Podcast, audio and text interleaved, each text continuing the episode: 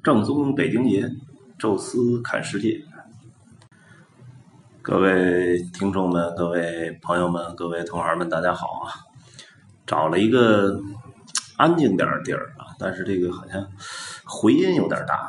这个等于是相当进行了后期的一个混音啊，环绕杜比五点一，大家这听着可能不习惯啊，先凑合听吧。因为这个又出来玩了啊，这个找一个相对安静点地儿不容易，呃，咱们还得节目还得录啊，所以就找一个这个呃楼道啊，这个能够有点回回音啊。呃，这期呢叫风雨勃艮第啊，正好呢走到了地荣。呃，地荣这个城市其实还真不是特别的让中国的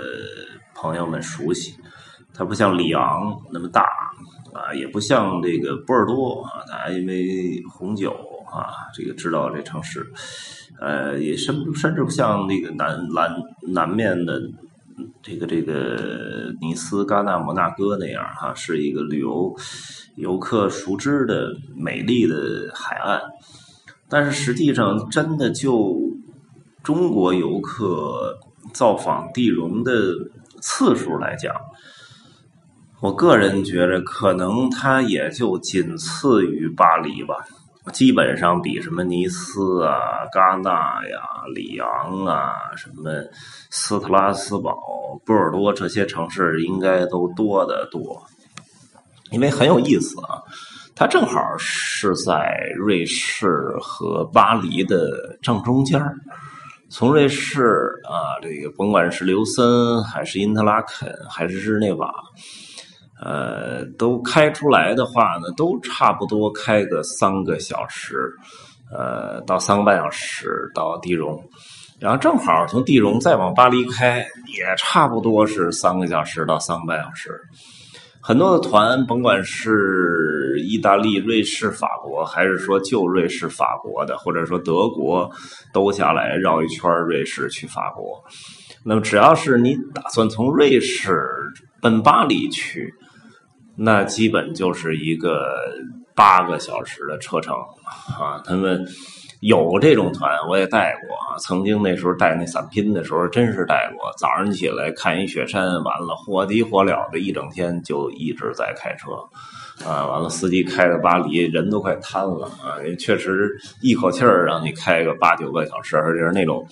大巴车，那真是有点可怕。呃，所以一般的旅行社只要重视一点这个。质量团队质量的话呢，都会在中间安排一站，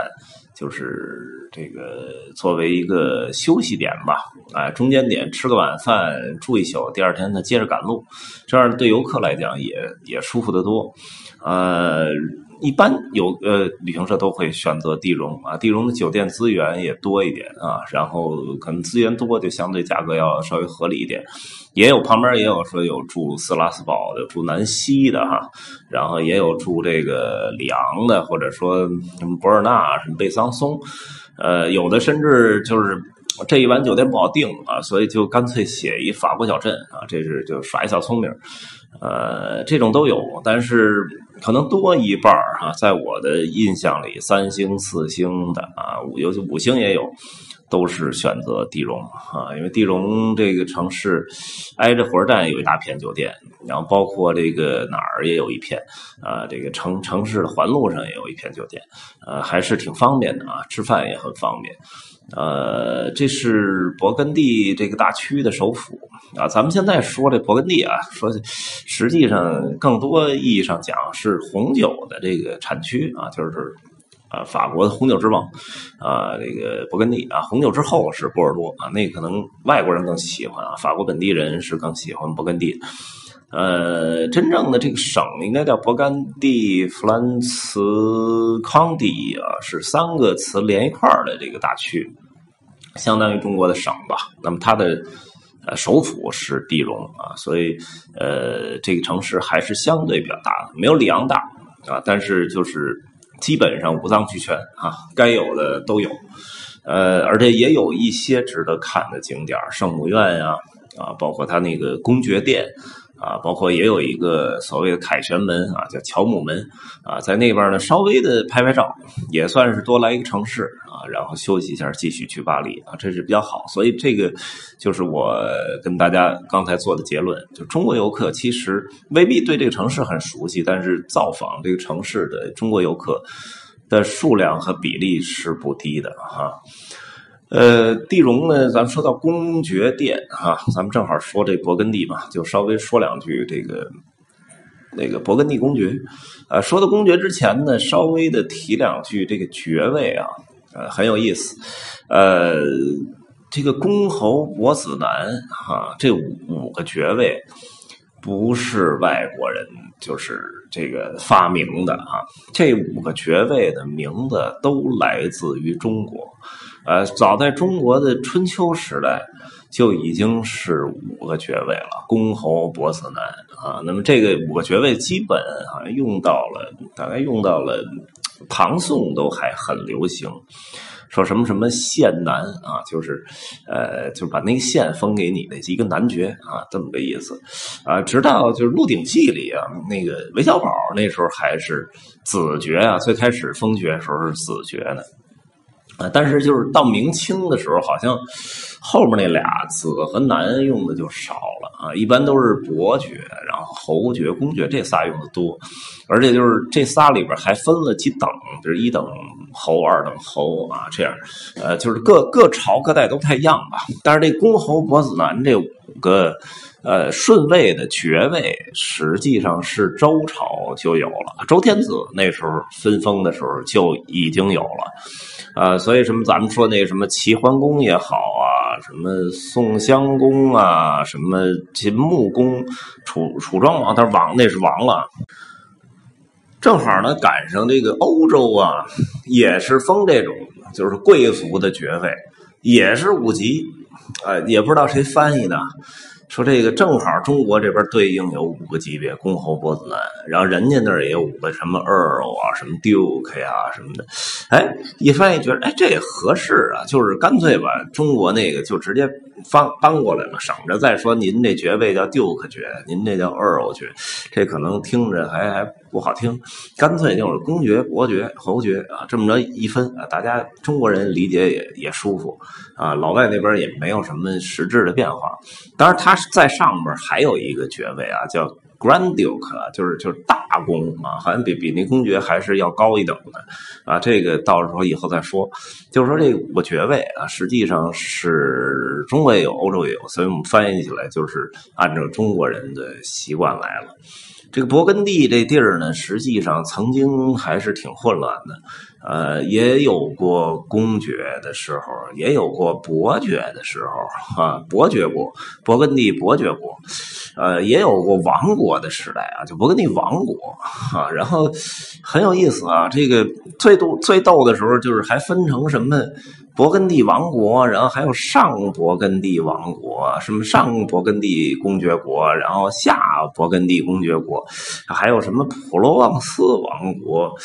呃，反正特别逗，啊，这个就是勃艮第这一个小块地儿啊，曾经也诸侯混战过，也是你方唱罢我登场，所以挺有意思的。我就说说个两期啊，那么这期呢，正好交代了一下这个呃，咱们走地荣啊这个一个路线，同时呢，也稍微说了一下这个。中国和欧洲古代的分爵，然后咱们开一个小头啊，就是勃艮第这个历史啊，因为很多人其实呃对就是呃法兰克帝国以后的欧洲史有点混乱，可能一直到大概。呃，就是百年战争以后吧，才渐渐梳理明白了。有法国，有意大利，有德国，啊，当然，意大利和德国都是更后来、更后来才出现的。就是大家能能稍微梳理清楚一点了啊。但这个之前啊，那么这个就是，尤其是加洛林王朝崩溃以后，这中间的还有好几百年呢，哈，那个将近呃将近千年了哈。那这。好大几百年的时间，整个欧洲好多人的脑子里是非常混乱的啊。我其实也到现在也没特别清楚啊，但是大体脉络还还有点概念啊，所以就是正好借着这个短音频啊，就是可以。咱们解构拆成很短的，要不这历史它烦啊。拆成很短的一小块一小块的跟大家聊。呃，勃艮第这历史吧，就是其实最早勃艮第人就是日耳曼人一分支啊，就跟伦巴第人啊，伦巴第人就现在米兰那块儿北意大利啊，包括什么法兰克人，就是建立那个伟大的莫洛温王朝、加伦王朝的这个法兰克人啊，包括甚至盎格鲁撒克逊人，这都是。呃，日耳曼人的分支啊，那么就跟咱们这个北方的匈奴，匈奴又分支出来几个小小部族，然后逐渐强大，差不多。啊，不，日耳曼人当时就在德国北部这块啊生活，中部北部这块生活。然后勃艮第人实际上还不是在陆地上的，他们据说他们的最早的发源地是在北部的这个波罗的海上的一小岛，叫 Bornholm。呃，这地儿呢，现在应该是属于丹麦的，呃，丹麦的一个海外的岛屿，呃，它正好从丹麦的这个哥本哈根这个西兰岛往东，呃，到了波罗的海的这个深处才是这岛。其实它离瑞典好像直线距离更近啊，离瑞典海岸线我看也就是百八十公里，呃，离德国也不远啊。这么一个地儿，一个小岛，现在是一个度假胜地。哎，勃艮第人是在那儿就是发源地，然后渐渐登岸。最开始呢，在莱茵河的就是中游啊这块中游这块生活，然后一点点逐渐的逐水草而居啊，向上游走